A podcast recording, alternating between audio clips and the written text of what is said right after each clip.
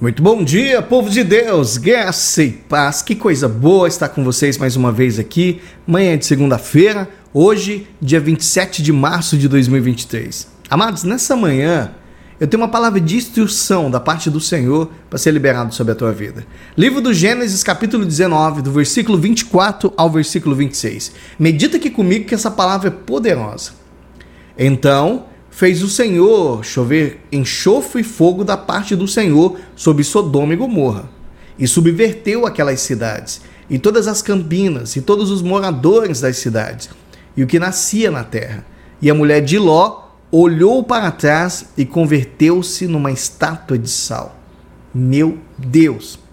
Eu acredito que muitos de vocês que estão ouvindo esse áudio conhecem esse relato de Sodoma e Gomorra, que Deus destrói aquela cidade. Um dia os anjos do Senhor aparecem ali para Ló e avisa para ele para a família dele que eles tinham que sair daquela cidade, porque Deus iria destruir aquelas cidades completamente. E os anjos ainda dão instrução para ele, ó, foge sem parar pelo caminho e não olhe para trás. E Ló, ele pega as filhas dele ali, a sua esposa, e foge, amados. Só que a esposa de Ló, ela olha para trás. E a Bíblia relata que ela imediatamente vê uma estátua de sal. E eu fico imaginando ali, amados, e você também deve se perguntar: o que, que tinha no coração dessa mulher? Será que ela tinha tanto apreço assim pelo passado, né? Será que ela tinha tanto apego por aquela cidade? Pare e pensa aqui comigo.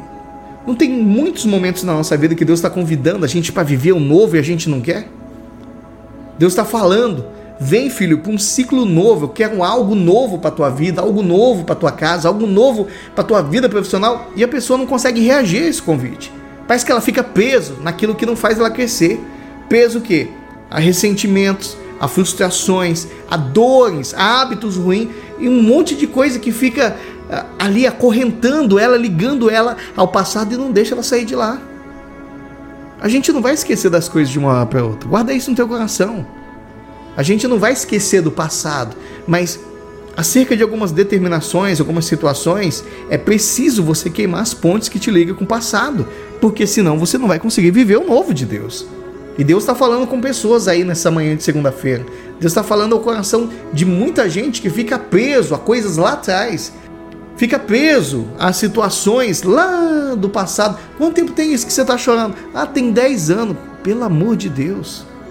Está na hora de romper com o teu passado. Está na hora de você ir adiante. Está na hora de você deixar da tua vida pessoas que não te deixam crescer. Aí você pode falar assim, mas pastor, fala para mim, o que, que eu preciso romper com tudo que te impede de avançar? Deus não chamou para você ficar parado aí no mesmo lugar eternamente. O nosso Deus é um Deus de evolução, de crescimento, de desafio, é um Deus de conquista, é um, é um Deus de mudança de nível. Você já reparou, por exemplo, você quantas vezes você já viu um rio voltar sua água para trás? Nenhuma vez. Ele não faz uma curva e volta para o mesmo lugar de onde ele veio. Ele passa e segue o curso dele uh, natural, ele vai adiante.